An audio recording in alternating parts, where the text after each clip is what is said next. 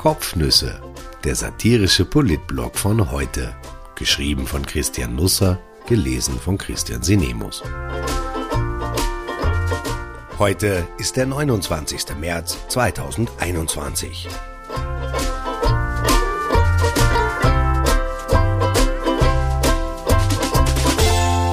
Der Sturm vor der Ruhe, wie Ostösterreich zugesperrt wird, das Protokoll, der Plan und noch ein paar Chats mehr. Das Wochenende, an dem Österreich die Türschnalle zur Osterwoche drückte. Aus den Kirchen ist fröhlicher Gesang zu hören, bis auf die Straße stehen Menschen, um sich Palmzweige weihen zu lassen. An der Religion will sich die Politik nicht versündigen.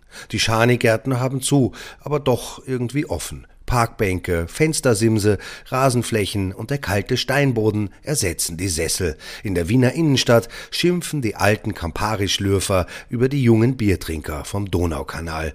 Die Bessergestellten schicken vorm Flug nach Doha Grüße aus der Business Class und wünschen den daheimgebliebenen toi toi toi. Kopf hoch, das wird schon. Wir schaffen das. Wir halt woanders. Wenn auf eine Tragödie immer die Farce folgt, worin sind wir jetzt? Die Verbote haben es noch gar nicht an Land geschafft, da wurde der Zorn, der Hass und die Verzweiflung schon angespült. Die Politiker reden auf das offene Meer hinaus, keiner will hören, was sie sagen, nur die Möwen gurren zurück. Die Politiker nehmen es als Zustimmung wahr. Die neue Sanftheit ist beglückend und verstörend zugleich. Sie passt jedenfalls gut in die Jahreszeit. Politisches Aprilwetter ist angesagt. Über ein Jahr lang haben wir uns der Pandemie mit kriegerischen Begriffen angenähert. Jetzt entdecken wir an Corona eine fast herzliche Seite. Es heißt nicht mehr Lockdown oder Shutdown, sondern Osterruhe oder Osterpause. Gemeint ist dasselbe, aber nicht das gleiche.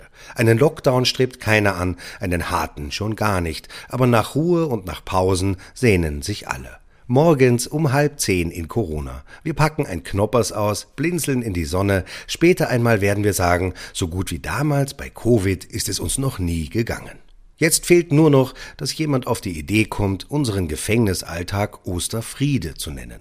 Rudolf Anschober, der das Pastorale in der Politik wieder salonfähig gemacht hat, hätte sich am Palmsonntag über Funk oder Fernsehen an uns wenden können. Der Osterfriede sei mit euch. Tränen der Rührung wären uns über die Wangen gekullert. Der Rudi, hätten wir gesagt, und uns ins Taschentuch geschneuzt. Der hat's drauf, den sollten wir unsere Impfstoffbeschaffung managen lassen. Osterruhe, jetzt schon das Unwort des Jahres. Angela Merkel hat den Begriff in die Politik eingeführt. Osterruhe, das klingt nach 20 Jahren Haft in Alcatraz, aber mit einer fixen Fangopackung pro Woche. Nach Entschlackung, Digital Detox, Yoga in einer taubefeuchteten Wiese. Das Wort redet einen Zustand schön, der in Wahrheit ein einziger Zustand ist. In Deutschland war diese Osterruhe mit einem Plan verknüpft, der so verrückt klang, dass er auch aus Österreich hätte stammen können. Vor Ostern sollten die Supermärkte zwei Tage zusperren, dann einen einzigen Tag öffnen, um danach erneut für zwei Tage zu schließen. Man merkt zuweilen schon, dass Politiker ziemlich weit vom Alltag entfernt leben. Die geplante Entschleunigung der Supermärkte hätte im ungeplanten Bürgerkrieg geendet. Statt Sie haben ja nicht so viel, möchten Sie vielleicht vorgehen oder Nein, nein, es stört mich nicht, wenn ihr Detlef mir ständig mit den Einkaufswagen in die Hacken fährt, wären die Menschen aufeinander losgegangen wie am Schlachtfeld, statt mit Schwertern halt mit Porristangen. Auch Österreich einigte sich in der Nacht auf Mittwoch auf eine Osterruhe. Aber als der Gesundheitsminister und die Landeshauptleute von Wien, Niederösterreich und dem Burgenland in der Früh dann erwachten, trauten sie ihren Augen und Ohren nicht. Angela Merkel sammelte ihre guten Ostervorsätze wieder ein und entschuldigte sich. Der Fenstereinkaufstag sei doch keine so gute Idee gewesen, alles andere rundherum auch nicht. Ich fasse also zusammen. Am Montag sagte Österreich die Osterruhe ab. Am Dienstag sagte sagte Deutschland die Osterruhe an, am Mittwoch sagte Österreich die Osterruhe an und Deutschland die Osterruhe ab. Alles evidenzbasiert natürlich, wäre es anders, hätte uns das besorgt gemacht. Der vergangene Mittwoch begann am Dienstag, der Dienstag wiederum schon am Montag. Da absolvierte die Bundesregierung ihre üblichen Runden mit Experten, Opposition, Länderchefs, aber man wusste nicht recht, was man tun sollte. Lockern, öffnen, Beides? Gar nichts? Die Pressekonferenz danach drängte, also zogen sich der Kanzler, der Vizekanzler und der Gesundheitsminister um knapp nach 16 Uhr mit den Länderchefs von Wien, Michael Ludwig, Niederösterreich, Johanna Mikl-Leitner und dem Burgenland, Hans-Peter Doskozil, zurück und redeten in kleiner Runde weiter. Die kleinere Runde beschloss eine neuerliche kleine Runde am nächsten Tag. Der Vorschlag kam von Doskozil, der Kanzler bewertete ihn als gut, der Idee wurde also Verordnungsrang zugewiesen. Die anschließende Pressekonferenz war von der Inhaltsschwere eher ein Leichtgewicht. Am Dienstag rätselte Österreich darüber, was uns die Regierung sagen wollte, als sie uns nichts sagte. Am Abend traf sich das neue Trio Regionale dann wie vereinbart mit dem Gesundheitsminister. Anschober eilte Ludwig Mikl-Leitner und Doskozil ins Foyer des Ministeriums entgegen, schritt wie ein Zootiger auf und ab, als die drei ihre Erwartungen an die Gespräche in die TV-Kamera sagten. Das hatte seinen Grund. Als die Landeschefs nämlich in den Verhandlungssaal kamen, staunten sie, sie wurden schon erwartet. Anschober hatte sich Verstärkung organisiert. Katharina Reich, Generaldirektorin für die öffentliche Gesundheit, die Virologin Elisabeth Pochhammer-Stöckel, Oswald Wagner, Vizedirektor der Med-Uni Wien, Umweltmediziner Hans-Peter Hutter, Michael Binder, ärztlicher Direktor des Wiener Gesundheitsverbundes und Herwig Ostermann, Geschäftsführer von Gesundheit Österreich, saßen da. Die Experten waren engagiert worden, so bestätigten mehrere Quellen, um die Politiker zum Umschwenk zu bewegen. So geschah es auch. Gleich zu Beginn der Verhandlungen knallte Tricky Rudi seinen Lockdown-Plan auf den Tisch. Die Landeschefs, die sich auf eine Erörterung ihrer Optionen eingestellt hatten, waren perplex. Dann begann der Expertenstab auf die Politiker einzureden, einer nach dem anderen, eine nach der anderen. Anhand konkreter Prognosen wurde die Entwicklung der nächsten Wochen dargestellt und im Trio Regionale die beiden einzigen verbliebenen Möglichkeiten aufgezeigt. Entweder ihr macht was dagegen oder ihr seid verantwortlich für noch mehr Infizierte, noch mehr Hospitalisierte, auch für viele Tote. Es waren Wirkungstreffer, die erzielt wurden, danach ging es nur mehr um Details. In denen steckt bekanntlich der Teufel, in Österreich hat er sieben Leben. Eben noch waren in Wien die Standplätze für Schanigarten fixiert worden, jetzt hielt man schon die derzeitige Öffnung für eine abwegige Idee. Aber nicht für abwegig genug, um kurze Zeit später doch übers Aufsperren zu reden, damit sich nicht so viele Menschen in Privaträumen treffen. Hans-Peter Doskozil, der sich wohl darauf gefreut hatte, zu Ostern die Therme Lutzmannsburg als Modellregion mit einem finnischen Meertropfen eröffnen zu können, erkannte nun den Ernst der Lage. Sein Burgenland sollte nicht zum Vorarlberg Berg des Ostens werden. Ein Mann in der Runde hörte aufmerksam zu, mischte sich manchmal ein, vor allem aber hielt er seinen Chef auf dem Laufenden. Bernhard Bonelli, Kabinettschef von Sebastian Kurz. Es ist ein Märchen, dass der Kanzler nicht wusste, was da im Gesundheitsministerium vor sich ging. Sein wichtigster Mann saß mit am Tisch. Um Mitternacht wurde Kurz dann selber zugeschaltet, nicht via Video, sondern per Handyanruf. Die Runde hatte da schon die Experten weggeschickt, es herrschte noch viel Uneinigkeit. Kurz war via Freisprechanlage zu hören. Er saß noch im Kanzleramt. Um 0.15 Uhr machte er sich auf den Weg aus dem Haus, spazierte Spaziergänger auf der Straße sahen verwundert zu, wie der Kanzler in die Dienstlimo stieg, das Handy immer noch am Ohr. Knapp nach zwei Uhr früh rief Anschober dann bei Kurz daheim an. Es gebe eine Einigung, sagte er und skizzierte den Kompromiss. Für acht Uhr früh war eine Pressekonferenz mit Kanzler, Gesundheitsminister und Ursula Wiedermann-Schmidt, Mitglied des Nationalen Impfgremiums, angesetzt. Man wollte verkünden, dass der Impfstoff von BioNTech Pfizer nunmehr in einem Abstand von sechs Wochen verabreicht wird, um mehr Menschen einen ersten Stich ermöglichen zu können. Anschober bat um Absage des Termins, das Paket mit den Landeschefs müsse noch festgezurrt werden. Das Drama nahm seinen Lauf. In Österreich hat eine politische Langfristplanung momentan eine Tagesinzidenz von null. Als der Gesundheitsminister die Landeshauptleute in die Nacht entließ, hatte man so etwas wie einen Pakt geschlossen. Die Länderchefs fuhren zufrieden in ihren Dienstautos weg, aber sie kamen unzufrieden daheim an.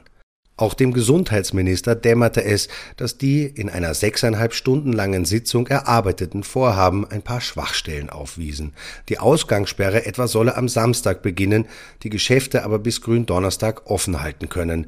Wer also zum Interio fahren wollte, um sich ein Teelicht zu kaufen, hätte riskiert, von Nehammers Polizei angeflext zu werden, denn das Haus für ein Teelicht zu verlassen mag aller Ehrenwert sein, Als unbedingt erforderlicher Beschaffungsvorgang aber wird das gemeinhin nicht interpretiert.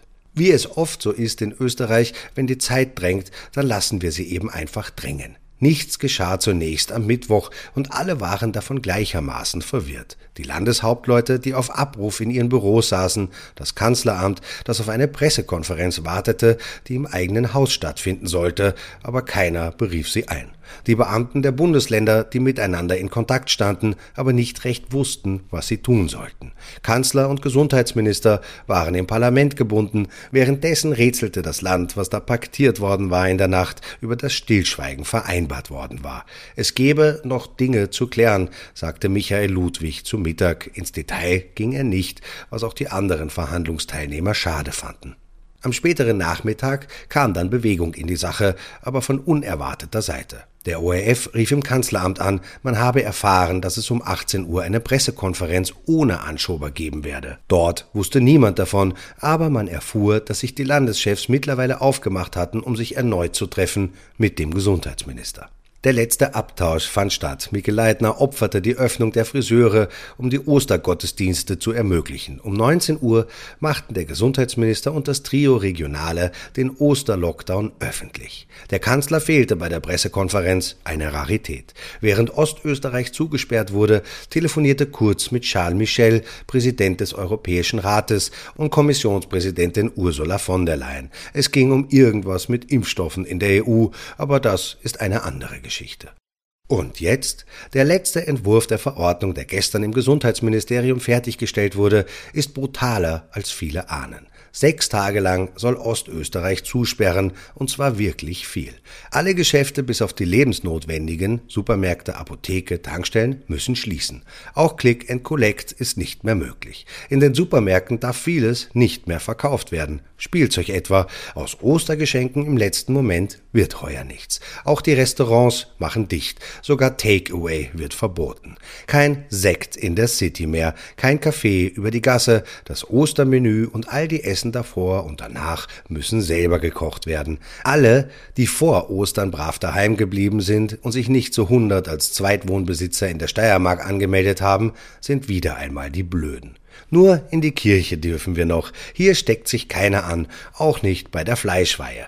An Wunder glaubt, wer an Wunder glaubt. Takeaway heißt heuer, dass wir den geweihten Osterschinken aus dem Gottesdienst heimtragen. Ich glaube, Mjam und Lieferando bieten so ein Service nicht an. Zugestellt wird aber viel dieser Tage. Gestern tauchten in Standard und Presse Chats auf, die einen neuen Scheinwerferkegel auf die VP-FP-Regierung richten.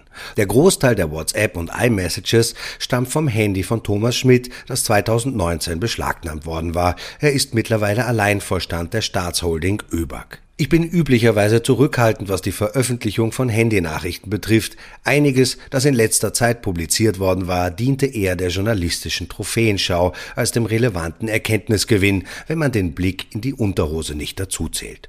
Diesmal ist es anders. Ich habe mich durch den Auswertungsbericht der Korruptionsstaatsanwaltschaft geklickt. Er ist inklusive Beilagenverzeichnis 320 Seiten dick. Hunderte Handynachrichten sind darin abgedruckt. In erster Linie malen sie ein Sittengemälde. Da sind in Österreich schon ziemlich viele Striche drauf. Der Bericht kann auch als Beleg für fehlende Medienerziehung herhalten. Erstaunlich, dass alles verschriftlicht wurde, was man am Herzen hatte. Manches saß auch tiefer. Verblüffend, dass man glaubte, Handydaten löscht man, indem man das Gerät auf Werkseinstellung zurücksetzt. Es gab diese Mauscheleien und Postenschachereien, wohl immer schon in Österreich, aber vermutlich wurde das früher mit mehr Eleganz betrieben und ohne die Betriebsanleitung irrtümlich liegen zu lassen. Ich liebe meinen Kanzler ist zu lesen oder Dich zu haben ist so ein Segen, kriegst eh alles, was du willst, schrieb der Kanzler an Schmidt. Als die Netzwerkerin Gabriele Spiegelfeld, bei der Kurz sicher nicht auf Ibiza genächtigt hat, Absagen von Frauen für Vorstandspositionen erhielt, beschwerte sie sich bei Schmidt, mir gehen die Weiber so am Nerv, scheiß Quote. Unterhaltsam mag die Lektüre sein, witzig ist sie nicht eher peinlich berührend. Sind wir am Ende doch so, wie wir angeblich nicht sind? Ich weiß, das ist jetzt wieder etwas lang geworden, aber ich verspreche, ich mache jetzt ohnehin Pause. Sie haben also Zeit, alles in Osterruhe zu lesen. Ich wünsche ein wunderbares Fest. Vielleicht ist in den Wochen danach für uns auch ein bisschen Auferstehung drin. Die Hoffnung stirbt auch zu Ostern zuletzt. So bibelfest bin ich schon.